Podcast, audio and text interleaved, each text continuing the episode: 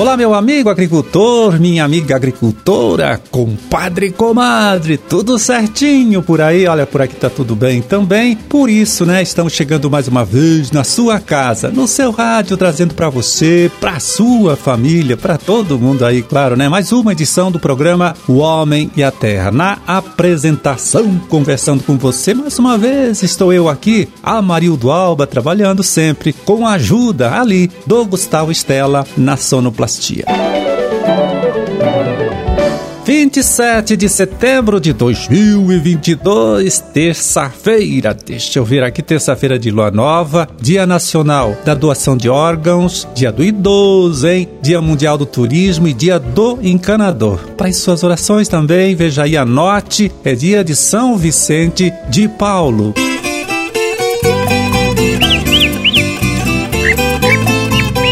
Pois é, a gente começa logo aqui, olha, falando de peixes, né? Falando de criação de peixes, até porque, né, com a chegada das estações aí mais quentes do ano, os viveiros voltam a ser povoados novamente, hein? Com alivinos aqui em nosso estado.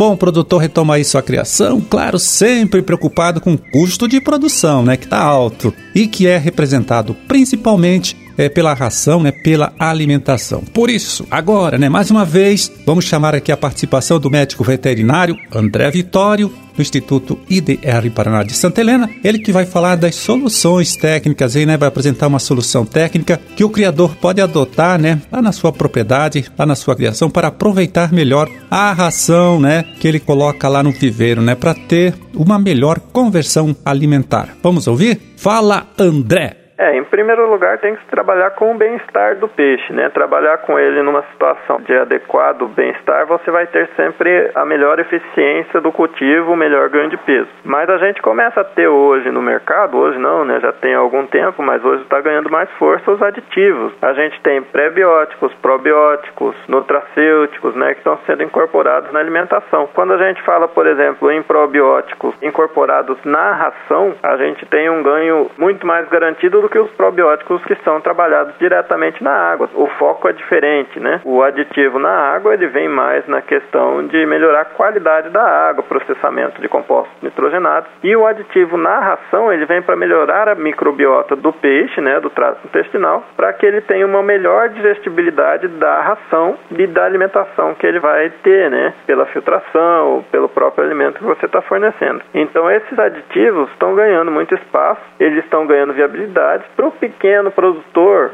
ele ainda fica um pouco caro, mas para quem já vai ganhando escala, você tem que fazer essa conta, né? Se já não compensa o ganho que você vai ter em conversão alimentar no final do ciclo, ele vai bater o custo de você fazer a inserção desse produto na alimentação. Esse produto, geralmente, dos aditivos na ração, você tem que fazer ele ou na fábrica, né? Você solicita ao fabricante que te fornece para incluir, ou você faz uma inserção na própria propriedade. Dá um pouco de mão de obra, né? Porque o preparo não pode ser feito por um grande volume. Você faz o preparo na propriedade aos poucos, conforme vai ser fornecido para os peixes, né? Geralmente se trabalha microorganismos, então tem todo um cuidado, toda uma forma correta de se trabalhar nessa questão. Mas são possibilidades que estão já disponíveis e a gente tem que avaliar só a viabilidade financeira e técnica e prática assim do produtor inserir esse manejo, esse preparo no seu dia a dia, né? Mas existe sim algumas tecnologias tecnologias que estão vindo e vem com um bom embasamento científico. Nós ouvimos aí um médico veterinário, André Vitório, extensionista, né? do IDR Paraná de Santa Helena, ele que falou então dos recursos técnicos aí que o criador de peixes tem né, à sua disposição para adotar e melhorar né, a conversão alimentar aí dos seus animais, né, aumentar o aproveitamento da ração que ele coloca nos viveiros para alimentar os seus peixes. Produtor rural, é hora de eliminar o milho tiguera de sua propriedade. Erradique as plantas de milho guacho durante a entre-safra e evite a proliferação da cigarrinha do milho no Paraná. Este inseto sobrevive no milho, o que permite a permanência dos enfesamentos no campo de uma safra para outra, causando grandes prejuízos à produção. Esta campanha é uma iniciativa do Grupo de Trabalho de Enfrentamento do Complexo de Enfesamento do Milho no Paraná.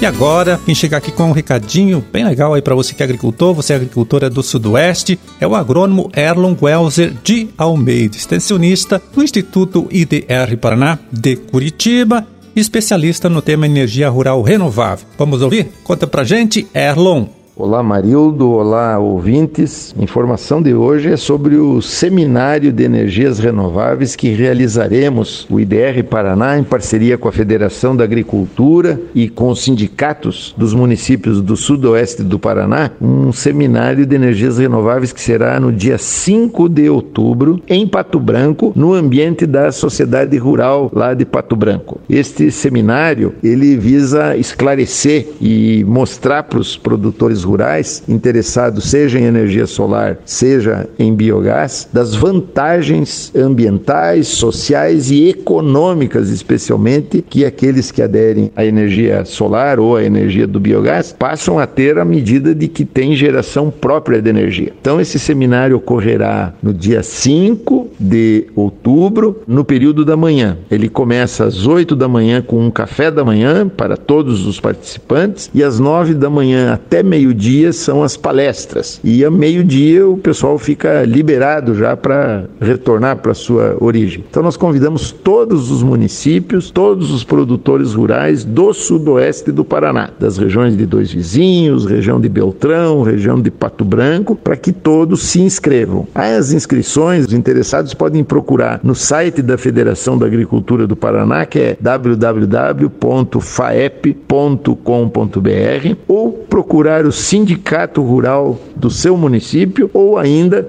os escritórios municipais do IDR Paraná. Participem todos do Seminário Regional do Sudoeste de Energias Renováveis. Como gerar energia própria com solar, com biogás e como ter lucratividade com essa nova atividade no rural do Paraná.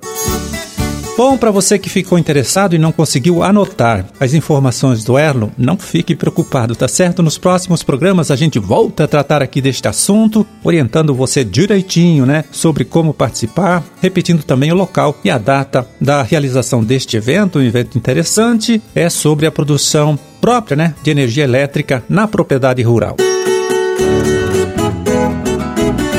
Vamos agora pegar aqui a publicação da Embrapa, né? Publicação que tem o título 500 perguntas e respostas sobre a criação de gado de leite. E a pergunta, né, a dúvida que a gente vai ver hoje é a seguinte, vai lá. Sal comum e sal mineral, né? São a mesma coisa?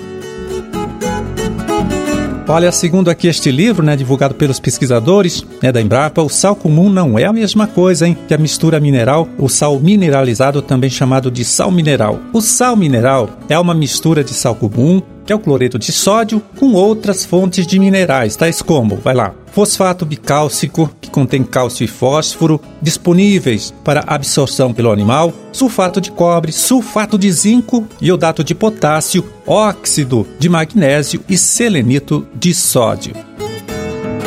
Enfim, a mistura mineral é balanceada em macro e micronutrientes, né, para atender completa ou parcialmente as necessidades de uma vaca em lactação ou de outras categorias de animais.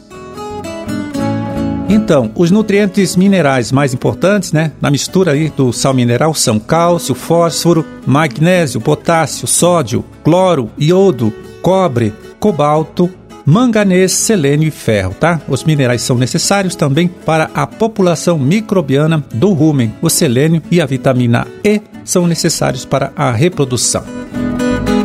Pois é, o sal mineral é mais importante, olha só, para a reprodução do que o sal comum, porque contém, como a gente disse, todos esses elementos cuja as deficiências provocam problemas reprodutivos no rebanho, né? Os elementos presentes no sal mineral são também necessários para a saúde da glândula mamária, do sistema imunológico e dos cascos. Bom,